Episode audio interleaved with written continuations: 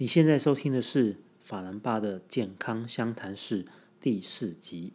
今天呢，我们的养生聊聊要来谈谈的是改善虚寒体质，你应该怎么做？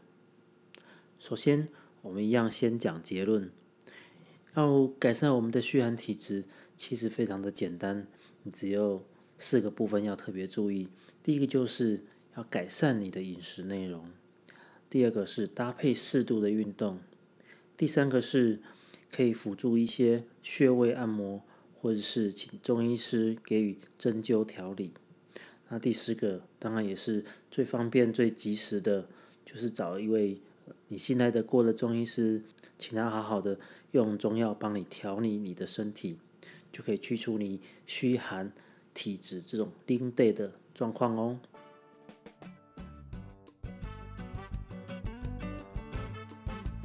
那么在正式进入节目之前呢，我们有两件特别的事情要先做。首先呢，法兰爸不是一位不是一位专职的 podcaster，那当然也不是一个专职的 YouTuber。法兰爸都是利用闲暇工作之余来录制这些呃养生影片啊，或者是说呃来录制这个养生聊聊呃这样子的一个这样子的一个健康议题。相对而言，法兰爸选的这一个。呃，跟健康相关的、跟中医相关的、跟养生相关的这样子议题，好像在现在这种主流的 podcast 界里面，并不是那么的流行。呃，所以导致说这个观看次数啊，或者是这个叫做浏览次数、呃订阅次数比较低一点。不过这个些都没关系。呃，我想说，只要法兰爸自己做的开心嘛，然后有需要的人他能够得到他需要的一些一些健康资讯。我想这对我而言就已经非常足够了。那当然还是要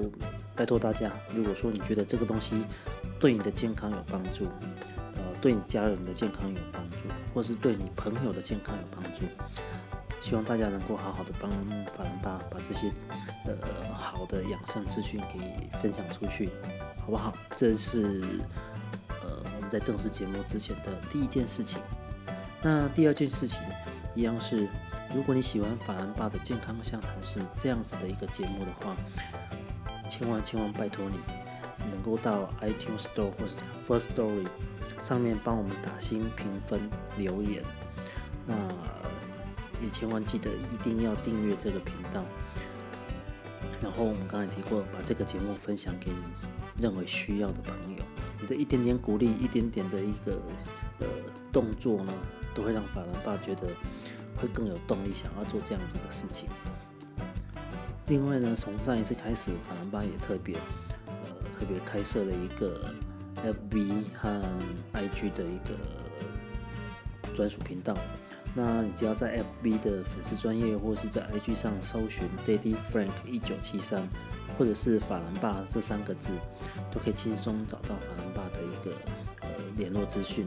无论你有想法想要告诉我们的，或者是说接下来的一个 podcast 你想要听什么样的主题，你有什么样的一个需求，或者是说你有什么希望我们在 podcast 或在 YouTube 上做改善改变的地方，都非常欢迎私讯到我的 FB 粉丝专业或者是 IG。当然，如果说你是有一些呃商业合作的部分，也欢迎到这边来给我私讯哦。好，那那我们回到今天的主题，改善虚寒体质，你到底该怎么做？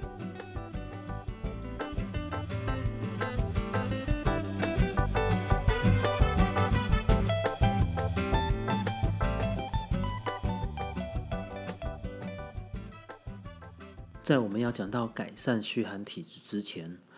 首先我们要先知道，对于我们人而言，体质代表的是什么？那不同的体质、不同的分类，它带给我们人体的一个作用是什么？我们知道这些分类，知道这些体质不同的状况，我们才有办法去做呃，针对这些状况去做一些改善。所以，首先我们要来聊聊的是体质到底是什么？在中医理论里面，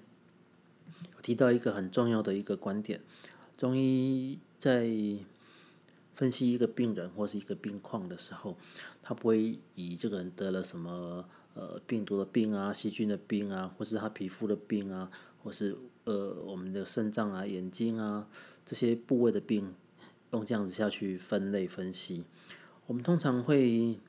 整体的、综合的看这个人他所表现的症症状。那它所表现出来的意涵，我们去归纳它内里所产生的一种呃规律性。呃，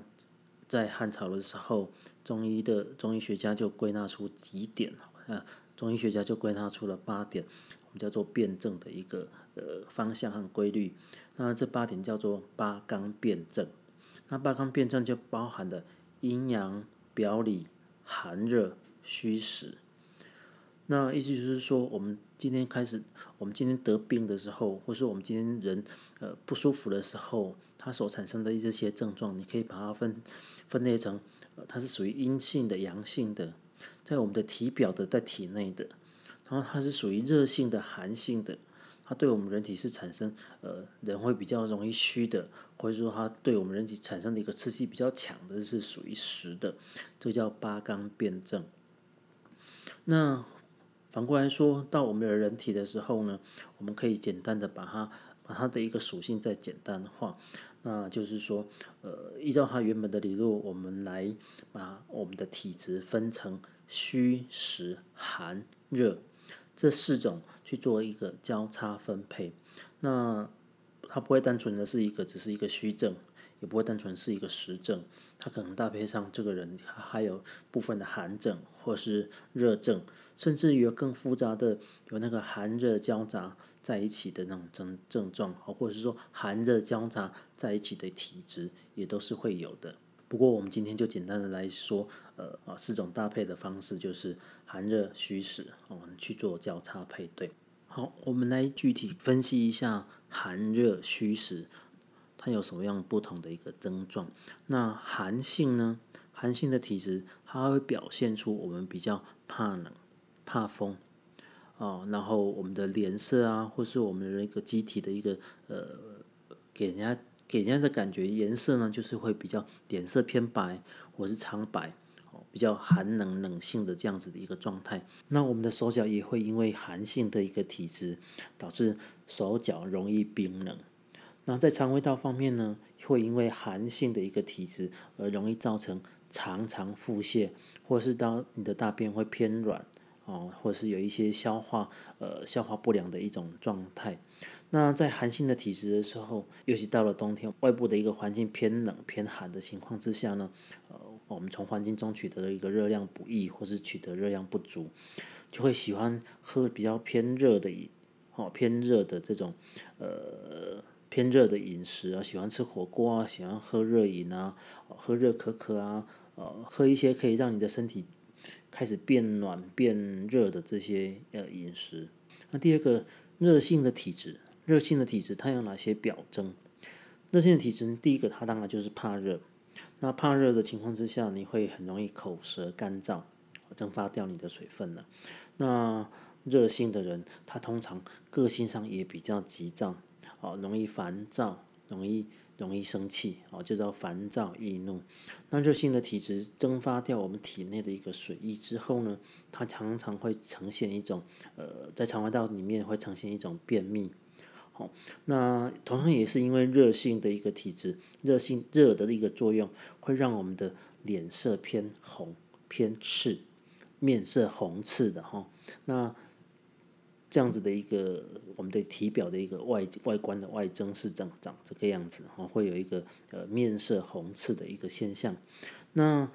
呃也是因为热性会导致我们的体内的一个体毒会往肌表。好往往我们的体表、我们的皮肤的一个状态去去产生出来，会把我们体内的毒素往往皮表，呃，让它展现出来，所以容易在皮肤上、在脸上会长一些痘痘啊、青春痘啊这样子的一个一些东西。所以我们常说，热性的人在吃了一些热性的食物之后，常常会呃，可能是口舌生疮啊，或者是脸上或就嘴角会长疮，或是长一些小痘痘的之类，那表示说。这个人他可能体质偏热，或是这个人他最近吃了一些比较燥热性的食物，让我们的身体有这样子的一个反应。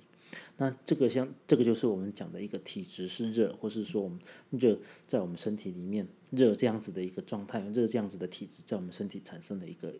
影响和变化。那接下来我们要来谈谈体质是虚的，虚的一个体征呢，它常常会有哪些呃展现出来的一些症状？第一个呢，虚的人他容易工作啊，或者是说，嗯，你可能做事做到一半，你会觉得人就非常的没有力气、没有元气，好，甚至于连讲话都不太愿意讲。那这个在中医来讲叫做少气懒言，就说因为你人太虚了，我们身体的一个元气或是我们的一个正气偏低，你连想讲话的那种状态都没有。叫做省少气懒言。那相对而言，在我们肠胃道里面，因为你身体体质虚，整体的一个消化的功能，呃偏于低下，所以也不喜欢吃东西。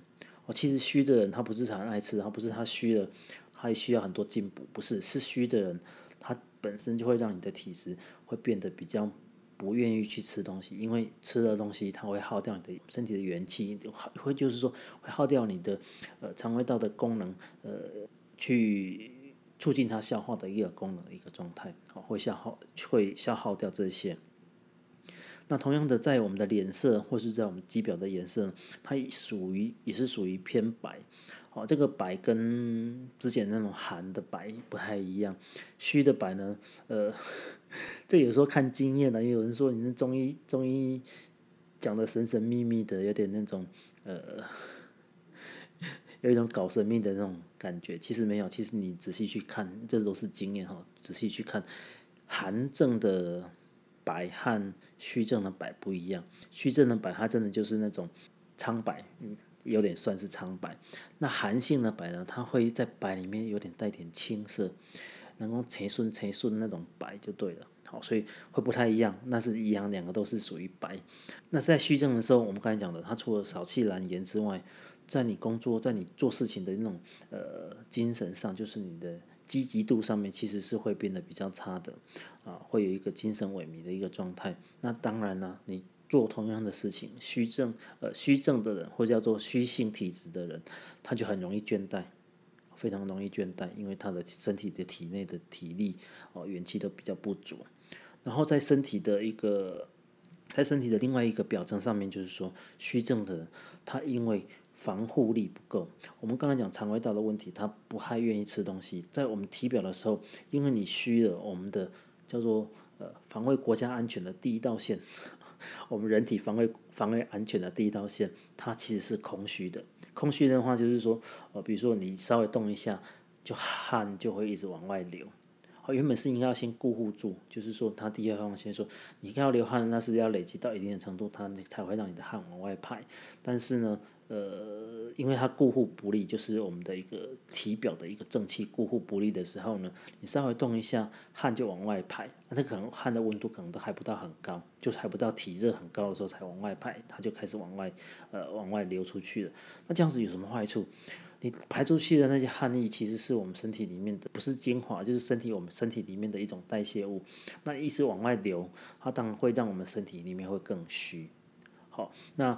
我们就说。第一道防我们身体皮表的这一道防线，它是空虚的。那空虚的话，很容易流汗之外，还有对外在的病毒，我们看是往里面往外出去的。那从外面进来到我们体内的这些外邪，或者是我们现在西医学叫做病毒，好，好，我们对这些东西的一个抵抗力就会比较差。哦，病毒、细菌啊，或者是说一些呃外来的刺激物，对这些东西的抵抗力就会变得比较差，就容易感冒。这些一些相关的一些。虚症的一个状态，那最后一个讲实实症，或叫做实实症的一个体质。那实症的体质，它其实是跟热性会搭配起来。我就像我们刚才讲的，虚症会跟寒症搭配起来的比较接近一点。我们要说他们的一个偏性会接近一点。那实症啊，实症这样子的一个体质，它的一个体征表现常常会让你会觉得燥热啊，跟热症很像，也会让你觉得便秘。也会也是跟热症很像，然后它相对而言，它的一个体力会比较好。好，跟虚症来讲，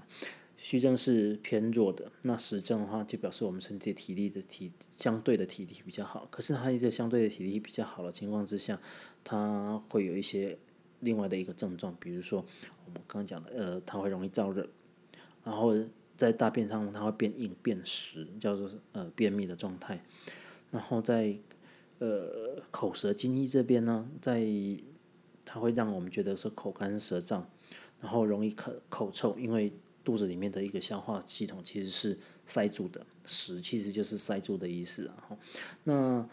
我们的肺部的一个情况也是偏饱和、偏塞住的，所以你的呼吸就会变粗。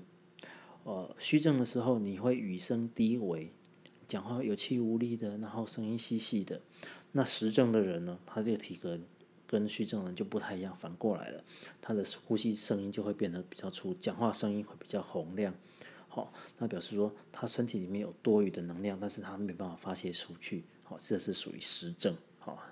呃，实症的一个状态。好，那上面拉拉杂杂讲了一堆，呃，寒热虚实不同的一个症状。那我们今天要具体来探讨一下虚寒体质，呃，在我们人身上到底有哪些症状？其实我们今天这个命题有点非常广大，你可以讲的。很仔细、很很中医学术内容的东西，它其实一个很大的一个课题哦，去讨论这个虚寒体质和如何去改善，是一个很大的课题。那我们今天当然是健康聊聊哈，就是稍微简单的聊一下。我们取的话就是比较标题性的，就比较一个简单化、比较我们生活化的一个方式来讨论它，我们就不会讨论的那么详细。好，那一样我们稍微中长总结一下。中长总结一下，这个虚寒体质它到底有哪些症状？虚寒体质的一个特性，第一个它是怕冷的，哦，就是我们的手脚容易冰冷。严重的时候，它除了冬天会冷之外，到了夏天的时候，你的手脚一样是冰冷的。那第二个呢？因为怕冷的症状，你遇一遇到冷空气，哦，比如说早上起来遇到冷空气，或者是说你从户外一进到冷气房里面呢，就很容易打喷嚏、鼻塞。流鼻水，哦，鼻子痒痒的，哦，这样子的一个呃鼻子过敏的一种现象，这是虚寒体质它所特别具备的。那再来虚和寒两个加在在一起的时候，非常容易从外面得到感冒，因为说我们身体的一个体表的那道防卫线比较差，然后我们身体里面的一个热量又不够，所以很容易外感风邪。或是外感寒邪，就是外面的寒气进到我们身体里面，对我们身体造成一个危害，所以就容易感冒。然后对我们的呼吸道也是一样，会容易造成我们气喘的现象。再来呢，我们刚才都会提到说，不同的体质症状，它会对我们的身体体表的外观会有一些影响。在虚寒体质，它非常特征的一点就是我们的脸色会变得比较苍白，我们的脸色会比较苍白，尤其是除了脸色。之外呢，我们的唇、嘴唇的颜色哈也是会比较苍白。那整体而言，人会比较没有元气，讲话有气无力的。那我们叫做语声低微，会叫做少气懒言哦，不想讲话了。然后，因为它我们身体里面的一个五脏六腑，它的一个功能，在虚症、在寒症的一个影响之下，它会偏于低下，功能偏于低下，就很容易让人说，我们稍微动一下就开始流汗。稍微动一下就觉得疲累，稍微动一下就身身体就觉得开始不舒服，甚至于会有，甚至于稍微过多了一点，运动稍微过多一点，就会有一些心悸头晕的这种现象。当然，我们现在讲的都是虚寒比较比较严重的这种状况，会达到这样比较极致的问题啊。那当然，如果说你是少量的虚寒体质，可能会偶尔会有。可能偶尔会有一些症这些症状，但是呃，或者是说偶尔偶尔会有这样子偏于这样子的一个现象，但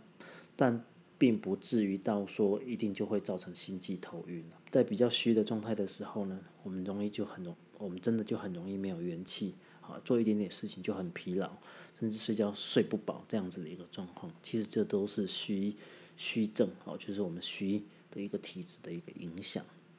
啊，再来讲到肠胃道的一个问题。虚寒体质呢，它在我们的二便，二便会有一些特定的一些症状，比如说我们的大便容易会变得稀软，然后因为体内的一个热气，或叫体内的一个功能比较差，那导致我们的消化道呃腐熟腐熟水谷，就是吃东西的一个要消化的一个一个功能变得变得很差，吃进去什么东西排出来就是什么样的东西，这个也是虚性虚寒体质的一些特别呃一个特别的一个症状啊，这是大便。那在小便上面呢，会呃小便清冷，清冷的意思就是说呃。小便的颜色会比较呃偏无色，然后然后一一尿就尿很多，好，然后整个整个那个尿出来的那个水质，尿出来的尿尿的那个那个品质，就觉得是一个比较寒性、比较冷性的那种那样子液体的那种状态啊。这当然就是呃每个人的生活经验可能不一样，他的一个感受会不一样。那大部分都是会让你让你会觉得说。呃，你可能热性的人，他尿出来的尿跟寒性的人尿出来尿是一定是不一样。热性的人，他的尿可能味道比较重，然后颜色会偏黄，甚至于偏红，哦，这是中医讲的一个热性的一个关系。那寒性的人，寒性的人，呃，寒性体质的他尿出来，他这个尿呢，就很容易，你会觉得说他其实，呃，第一个他没有味道，那就是说他好像冷冷的，然后没有颜色，啊，这是他。呃，他的一个特征的一个状态，哦，然后再来，虚寒体质在女生在女生上面，它会容易出现的一些问题，就是我们之前有提过了，在第一集里面有提到的话，呃，你在虚性、寒性，尤其是寒性的一个作用之下，在女生的生理期的时候，就很容易出现痛经。那平常的时候就容易出现白带或是金钱水肿这些等等的状呃状态。那如果说对这些有一些呃不太不是很清楚的话，可以回去参考我们讲第一集，呃夏天你到底应不应该吃便的那一集里面就会有提到一些呃寒性的一个对我们人体的一个作用，好对寒的我们人体的一些作用。好，那以上就是我们讲的虚寒体质的一些症状的部分。接下来，我接下来我们要来谈谈，针对这样子的虚寒体质，我们有哪一些可以去做改善的地方？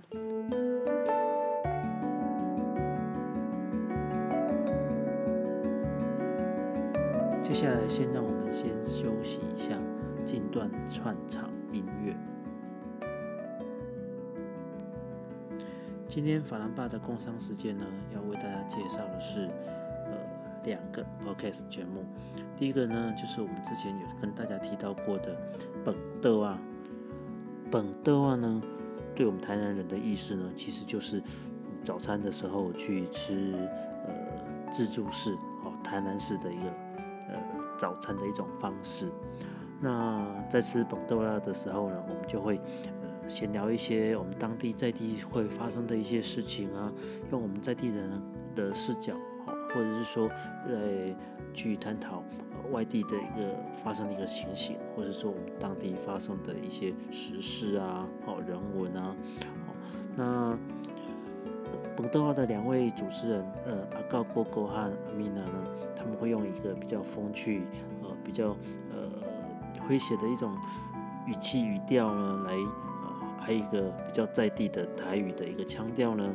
来介绍台南。正在发生的这些人事史地物。第二个要跟大家工商推荐的呃 podcast 节目呢是左一的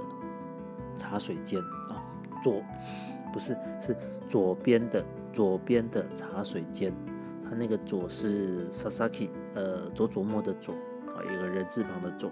边呢不是旁边的边是。编辑的编叫左边茶水间。那法兰巴在制作 podcast 的时候，呃，特别会有一些呃制作的一些想法啊，一些流程啊，和一些理念呢，呃，都是多多的去参照这一位这一位左边茶水间的主持人左一。那在他的节目里面会有一些人生理想。好，或者说我们人生奋斗的目标，它是比较偏商业性质的，比较偏激励性质的这样子的一个节目。那除了佐伊他自己的自言自语，然后就是他自己的单口的一个 p o c a s t 之外呢，他会他也邀请了很多在各个领域非常专精的特呃来宾呢，来跟大家讨论在他们自己领域里面所专精的事事项，比如说有理财的，呃，比如说有在科技的，比如说有在各个方面呃专精的一个面向来做探讨。好，那以上就是我们今天为大家工商服务所介绍、所推荐的两个呃 podcast 节目，一个是台南在地人都会喜欢听的哦。包含全台湾都会喜欢听的本德啊，在分享台南在地生活，然后分享台南在地观点，有趣的节目。那另外一个是左边谈茶水间。好，那接下来再回到我们的主题上。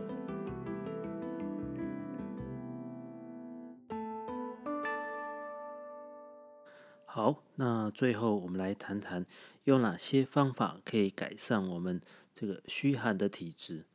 就是如。就如我们刚刚开头所提到的，主要有四个大部分，哦，四个呃四大部分。第一个呢是饮食内容。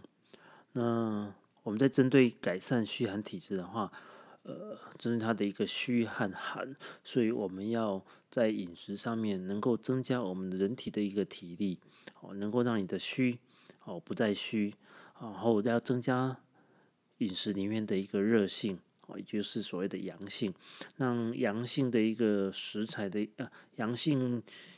像阳性或是热性性质的一个食材，然后进入到你的饮食里面去的话，就可以有效的改善我们人体寒的这个寒症的一个部分。所以在饮食的部分要改善虚寒的体质，我们必须要常吃温补的食物，而且要避免掉生冷的食物。那有哪些是温补的食物呢？比如说人参、桂圆、红枣、芝麻，或者是一些新香料的一些调味料，呃，胡椒、大蒜、肉桂、生姜、老姜这些东西，都是属于比较偏温性，哦，偏温性或是能够补足我们人元气的，所以我们把它通称为叫做温补的食物。相对的呢，我们要避免掉生冷的食物。这些生冷的食物包含了冰冰品、冰凉的饮料哦。那夏天常见的这些瓜类，多吃瓜类的话，呃，就会让我们身体比较偏于寒性啊。这些都是我们要呃，你要改善虚寒体质的时候，这些东西寒性的这些东西都是不能碰的。天气转冷的时候，很多人会开始进补。那我们这边讲到虚寒的体质，其实虚寒的体质它是最适合进补的一种类型，因为虚寒体质的人在冬天的时候，他身体的一个寒凉性质比较强。那你吃的呃稍微燥热一点的，就是所谓的热性比较强一点的这些食物、这些食补呢，并不会让你的呃人的身体产生呃体质过于燥热的一个现象。所以说，呃，虚寒体质的人。它是比较适合能够呃在冬天吃一些进补的一些食补食品食粮。那像法兰巴在 YouTube 上面做呃在 YouTube 上面经营的这些二十四节气养生食疗特别企划这些单元里面，其实在谈的就是这些哦，你适合各种不同体质或是适合不同性质呃天气是。天气气候不同时节，哦，有可能天气热，有可能天气冷。我们要怎么去吃东西才能够平衡我们身体的一个属性？哦，怎么样？我们怎么样去吃东西才能够让夏天的时候你要让它凉一点、凉爽一点，身体的体体热能够排出去一点，但是不会伤害到我们身体里面的阳气。那在冬天的时候，寒凉寒冷的时候，能够吃一些温补性的植物啊。能够吃一些温补性的一些食物食疗，那吃这些食疗的同时呢，又不会让你补过头。什么叫补过头？补过头就是说，你吃的一些比较燥热性质的，来要抑制天气哦，或是环境里面的一个寒冷的一个性质。那你吃这些热性食物的时候，我们也也许我们身体并没有那么的冷。那你吃这些热性食物的时候，你身体里面的原本存有的热跟吃进去食物的一个热性叠加上来，会让我们的热超过了、过头了，那这就是不过头。那在不过头的情况之下，就会让你的身体就产生一些其他的呃，就会产生一些呃比较不好的反应，比如说我们会比较明显的感受到口干舌燥的状态，哦，或者是说我们的喉咙会觉得有拿熬缩掉，诶，就是我们的一个喉部的一个发炎的一个状况，哦，喉部热性发炎的状况会让我们的喉部呃好像被紧束住的这样子的一个状态，这些都是呃补过头的一种现象，哦，一种状态，所以说。寒凉性质人，他可以在冬天的时候适当这些进补，或者是在夏天的时候适当的一些凉补。所谓凉补，就是呃，我们取一些温热性质不是那么明显的，稍稍有一点温热性质的，稍微补一下，好，能够去调整我们身体里面的一个呃热性寒性，好去调节啊这个热性寒性，这就是呃夏天的一个凉补。那冬天当然就是大补。好，就是要增加它那个身，增加它要去抑制它身体里面的寒性，我们就会用到比较呃燥热、燥湿、燥热性质的这些食物来去平衡身呃身体和环境中的一个寒性。那这个就是要常吃温补的食物，然后避免生冷食物。最好的方法就是跟着法兰巴一起呃来做二十四节气的养生食疗，从。从初春一直吃到冬至冬末，可以让你的一个身体能够处在一个比较好的一个均衡平衡的一个状态哦。好，那第二个就是要适度的运动。我们除了要透过饮食来平衡我们身体里面的一个寒热虚实之外呢，适度的运动。适度运动，适度的一个流汗，它有助于新陈代谢。那在新陈代谢增快的一个同时呢，它就能够改善我们肢体循环哦，尤其是末梢的一个肢体循环怕冷、冰冷的一个问题。那其实这里面有一个另外的课题，呃，法兰巴以后会在另外一集的 p p o c a s t 上面会来呃专门来讲解这个东西哈，就是中医里面讲的一个气血循环。我们要增加气血循环，跟我们现在的一个西方医学所讲的一个要运动，哦，运动时候它产生的一个心肺功能增强的这样子的一个东西，它其实是非常非常吻合在一起的。或者就是说，你在从事呃运动的时候，增加了我们的心和肺的一个具体功能。然后这个心肺功能的一个增强，其实是符合中医里面定义的一个气血循环的一个增加。那这样子气血循环的增加，除了说在今天我们所讲的虚寒体质的时候，它可以有效的帮助你改善呃虚汗寒体质这样子的一个不好的一个症状哦，不好的一个状况哦，可以去纠正纠偏这样子的一个体质呃所带来的一个不良影响。那同时呢，呃，同时呢，你如果说呃，很好的去做这些气血循环的一个调整，啊，做这些心肺呃功能的一个提升呢，去做这些运动，它其实是可以有效的延缓我们人体的一个老化和退化的。好，这个是也许是呃过几集我们会再另外再提到说啊这些气血循环的一个问题。好，那这就是要保持适度的运动，适度的运动。接下来我们要来讲到第三个，第三个的话是，呃，针对穴位，哦，针对中医穴位的按摩，或是给予针灸治疗，哦，不一定是给针啊，有可能是灸，就是那个热灸的一个灸，好，那必须在穴位上面做这些处理。原因呢，就是在我们人体有一些特殊的穴位，它其实是能够很好的触发我们人体的阳气的提升。所谓的阳气，我们刚刚讲阴阳表里、寒热虚实，阳气就是属于我们人体里面偏热性的、偏向上的、呃偏正向方面的一个功能提升的一个一一种属性的一个呃能力。那透过一些透过中医理论的一些特定穴位的一个按摩或是针灸呢，它就能够去刺激我们身体里面阳气的一个往上发展，就是我们人体功能的一个往上发展。那这样子的功能往上发展的话，它就能够有效的纠偏哈，去纠正我们身体偏于寒。偏于虚这样子的一个体质，把它纠正回来，回到一个比较中庸中道的一个位置。那哪一些穴位呢？我们现在来详细谈谈有哪些穴位是可以适合这样子的一个呃改善我们虚寒体质。第一个呢，就是我们头顶的百会穴。头顶的百会穴，我们叫做诸阳之会，就是我们身体阳气都会汇集在我们的头顶上，好，就是我们的阳气生发的一个地方，叫叫做诸阳之会。那去按摩这个百会穴，它是有助于我们阳气的提升的。那比如说上肢的合谷穴、曲池穴，下肢的足三里、阳陵泉、太冲穴、三阴交，腹部的气海穴、关元穴，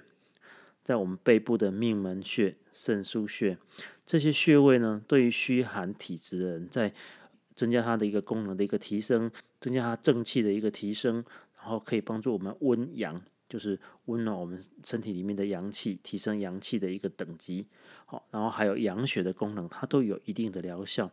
这些都可以适度的去做按摩。凡爸这边是建议说，他每天去按摩五到十分钟，就去按摩，用我们的那个掌心、掌心的一个热度呢去。顺时针或是逆时针的一个一个摩擦哦，去去摩擦这些穴位呢，五到十分钟就可以，它就可以很有效的来纠偏我们身体里面的一个呃寒性，或者是它就可以帮助我们身体温暖，可以增促进血液循环，就可以提升我们的正气，好，能够去除掉寒气，然后去纠正我们这个虚寒的一个体质的一个状况，好。那假如说你不知道这些穴位在哪里，你可以上 Google 去查，或者是说你自己觉得麻烦呢，你也可以去找呃你所认识的中医师、推拿师，对这个针对这个中医经络呃比较熟悉，他们能够做处理这些推拿师去找他们做处理，都可以很有效的来改善你身体虚寒。好，透过这个穴位的按摩，啊，这个穴位的刺激都可以有效有效的来改善你虚寒的一个体质的一个状况。那除了穴位的按摩之外呢，我这边要特别提到说，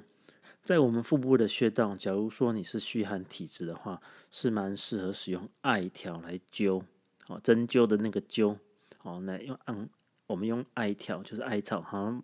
碾成一条一条柱状的，一条一条的那这样子的一个艾草条，把它烧灼了之后，拿来灸我们的一个腹部的这些穴位。那腹部的这些，比如说啊，气海穴啊，关元穴啊，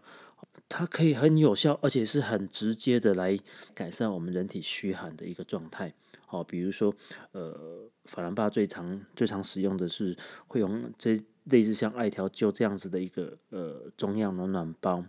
法兰巴自己设计的一个呃含有中草药的一个暖暖包，那这样子的暖暖包是做什么？呃，它里面有最主要有红豆、有海盐、有一些艾叶、艾草，哦，这个是一定要有的。然后有一些呃帮助我们身体温阳、能够提升阳气的这些呃中草药、中草中草药植物呢，在这个暖暖包里面啊，然后你可以拿去微波加热。在微波加热之后呢，它就是一个热性的暖暖包，大概可以维持个十五二十分钟。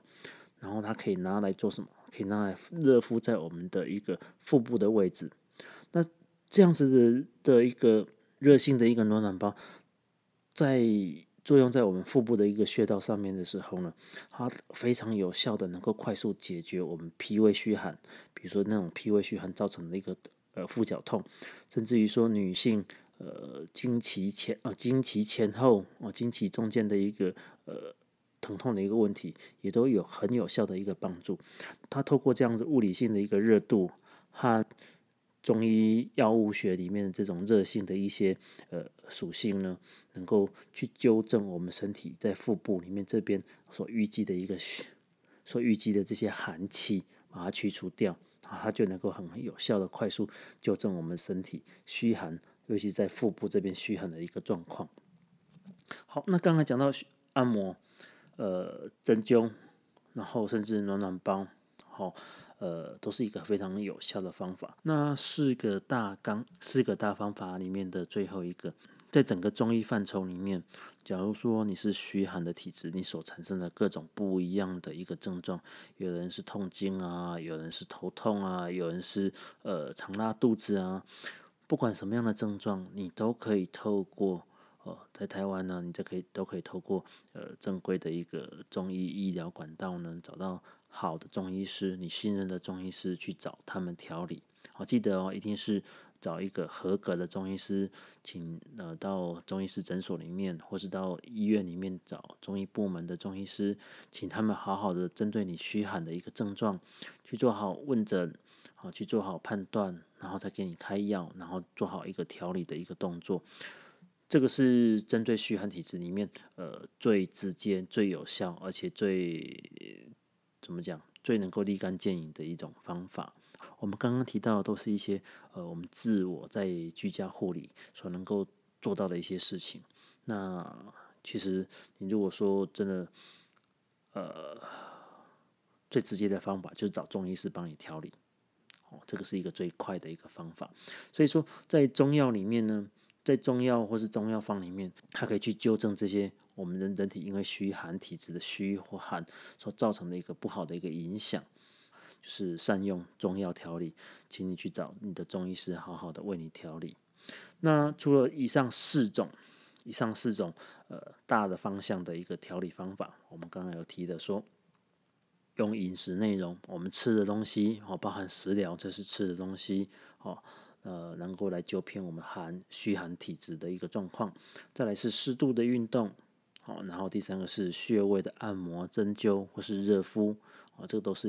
很有效的一个方法。那最后一个是善用中医师，请中医师帮你开中药，做一个长期的一个改善和调理。除了这四种之外呢，呃，另外还有个两个简单的小配包。啊，两个简单的小背包一并提供给大家去做参考。第一个就是说，你既然是怕冷，所以在冬天或是在一般日常生活，比如说你在日呃日常生活是在冷气，一定要注意好你自己本身的一个保暖。不要让我们的身体的一个肌表随意的暴露在，比如说冷气的风吹下，或是冬天寒风的一个吹拂之呃吹袭之下，好，这些东西一定要非常非常的注意，你可能一不小心就会让你的一个虚寒体质更加呃为重上去哈，更加的为重，所以说注意保暖非常重要。第二个呢，你如果是虚寒体质的人，他有一个很简单的方法可以做，就是去晒太阳。我知道很多爱美的女生。哦，他可能是一个虚寒的体质，可是他也很讨厌晒太阳，因为什么？因为晒太阳会变黑。有时候就是很难取决啦，就是说，呃，我们希望说你身体在虚寒的时候能够多吸收一些阳气。太阳的阳光当然是阳气最好的一个来源，而且很方便，你只要去站在外面晒五分钟，不要晒到中暑了。哈，就这种大热天，不要选那种大热天出去。呃，可能十点多，下午两三两三呃两三点过后三四点的时候有太阳的话，去照一下太阳，去曝晒一下太阳，不止能够吸收阳气，能够让你身体里面的阳气提升，可以驱赶掉我们身体的一个寒气，呃，改善这种虚寒的一个症。多晒太阳也有助于我们身体里面一些维生素，或者是对我们的一个骨骼骨质也有一个比较好的一个保存和提升的一个作用。好，何乐而不为？就是可能稍微注意一下防晒，然后就不要说特地是套用岛照可以跑进，好，不要套用岛照可以跑进，注意一下防晒。其实晒太阳是一个很好，而且是非常简便的一个方法。好，那其实就是增加我们人体的一个阳气嘛。那还有就是注意晒太阳的时候，千万不要戴帽子。假如说你是因为要吸收阳气，好，增进我们身体里面的一个。阳气啊，从外面吸收呃阳气，然后进入到我们身体里面，好来改善我们虚寒的一个体质。记得不要戴帽子，因为为什么？为什么？因为我们的头顶百会穴，它是一个最好吸收、最好吸收我们外界阳气的一个穴道。你把帽 帽子戴上去了，我们的那个百会穴就。它的一个，它就会有一个隔阂，它就不好，不容易吸收到阳气。然后这是中医的理论啊，你可以，你可以参考看好。那 OK，那以上就是我们今天所谈的，呃，如何改善虚寒体质，应该要怎么做，拉拉杂杂谈了一大堆。呃，不过没关系哈，就是喜欢听的应该都可以听得完啊，就对这个有兴趣的应该就可以听得完。那到最后呢，反而爸还是一样，呃。恳切的呼吁大家，你你如果觉得这段节目内容有所帮助的话，请你好好的分享出去给你的朋友，到你的朋友圈里面。也许是你简单的小小的一个分享的动作，说不定就能够帮助到你周遭的一个亲朋好友，能够让他们有一个好的一个养生概念，能够有一个好的一个养生呃呃观念。那这样子的事情何乐而不为呢？那我们下集的法兰巴健康相谈室再见，拜拜，See you。